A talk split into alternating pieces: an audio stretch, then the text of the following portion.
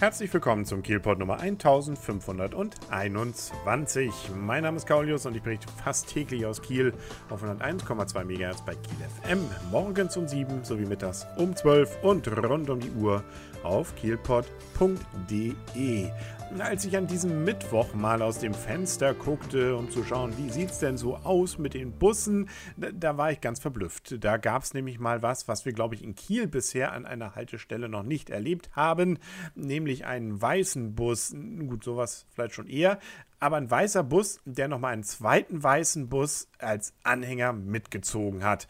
Und äh, das Ganze allem Anschein nach im Linienbetrieb. Ich dachte erst, na, das ist irgendwie, äh, ich habe gar nicht viel gedacht, muss ich zugestehen. Ähm, erst gedacht habe ich dann, als die Kieler Nachrichten das auf ihrer Webseite heute dann auch noch gemeldet haben, was sich dahinter verbirgt. Und äh, es ist das, was man fast schon vermuten würde. Es wird getestet, nämlich getestet, ob sich sowas vielleicht auch hier in Kiel tatsächlich einsetzen lassen könnte.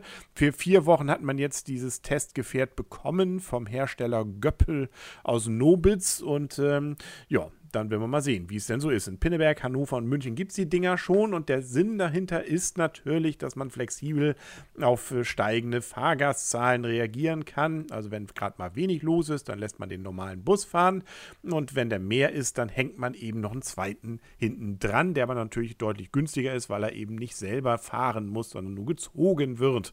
Damit sich dann auch der Fahrgast wohlfühlt und nicht Angst hat, dass er da irgendwie äh, ja, ausgeliefert ist, äh, gibt gibt es noch eine Gegensprechanlage, damit kann man auch mit dem Fahrer dann reden. Und äh, ja, jetzt muss man also mal gucken, ob das denn überhaupt so hinhaut mit der Länge. Das Teil ist nämlich durchaus solide, ich glaube, fünf Meter länger als äh, normaler Gelenkbus. Und ähm, da muss man schauen, ob es überhaupt an den Haltestellen alles hinhaut. Wer das Teil nun mal erleben möchte, der kann das auf der Linie 11 erleben, nämlich von Montags bis Freitags. Und am Wochenende fährt das Ganze dann ohne Anhänger allerdings auf der Linie 34 und 71. So wie gesagt melden es die Kieler Nachrichten. Und äh, der Verbrauch soll wohl auch gesenkt werden dadurch. Und äh, ja, eigentlich klingt es nach toller neuer Möglichkeit, also hier weiteren Service anzubieten. Man muss nur eben jetzt gucken, ob es klappt. Und auch die Busfahrer müssen umlernen wohl ähm, nicht nur, dass sich das Gefährt ein bisschen anders fährt, man braucht auch einen besonderen entsprechenden Führerschein dafür, nämlich für Lkw mit Anhänger. Den haben wohl so die Hälfte der Mitarbeiter der KVG. 400 sind es, äh, nämlich im Vollen dann an der Zahl. Lassen wir uns überraschen, ob das denn nun also eine Eintagsfliege, sprich eine Vier-Wochen-Aktion wird oder ob wir da schon in nächster Zeit dann öfter mitfahren können. Wir werden es also sehen, die Dinger sind nicht zu Übersehen auf jeden Fall. Übersehen wird man sicherlich auch nicht, dass wieder Leben auf den Blücherplatz einzieht. Genauer gesagt auf den und in den Pavillon, der dort besteht. Der steht ja nun schon länger leer. Ähm, was auch da einhergeht, ist, dass die Toilettenanlage nicht mehr in Betrieb war. Das wird sich jetzt alles ändern und es soll sogar romantisch dort werden. Genauer gesagt wird nämlich Harrys Eisbar Zimt und Zucker dorthin ziehen.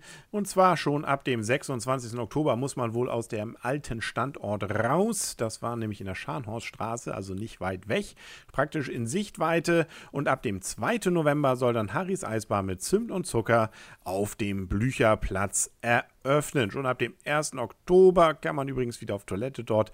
Die Toilettenanlage ist dann nämlich schon ein bisschen früher wieder eröffnet öffnet. Ja, also es gibt dann Crepe, Cappuccino, Panino, was weiß ich, belgische Schlemmerwaffeln. Also man möchte ein wenig urbane Kaffeekultur dorthin bringen. Und es gibt auch noch Snacks zum Frühstück und in der Mittagspause und eine chilenische Empanada und spanische Bocadillo, äh, was auch immer das sein mag. Auf jeden Fall, das ist definitiv keine Kaschemme, die dahin zieht, sondern das könnte wirklich was Interessantes werden. So klingt es zumindest das äh, auch, was da der Pressedienst der Landeshauptstadt Kiel drüber erzählt. Ich bin auf jeden Fall gespannt, wohne ja nicht weit weg davon. Ich kann also dann davon auch berichten. Ähm, die Eröffnung übrigens im November. Ich sagte ja, 2. November geht es dann los. Äh, naja, für so einen Eisladen natürlich auch nur so eine bedingt gute Zeit, aber man will dann wohl insbesondere mit Kunden äh, und Kundinnen äh, mit, mit, diesen internationalen Leckereien wohl so langsam auch so einen attraktiven Treffpunkt machen. So heißt es hier in der Pressemitteilung. Und äh, es wird eben an diesem 2. November auch noch ein kulturelles Programm geben geben.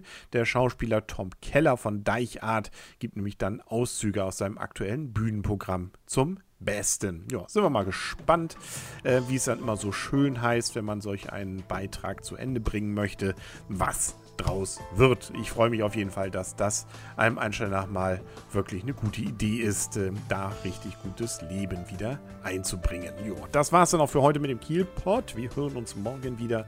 Bis dann alles Gute wünscht euer und ihr Kaulius und tschüss.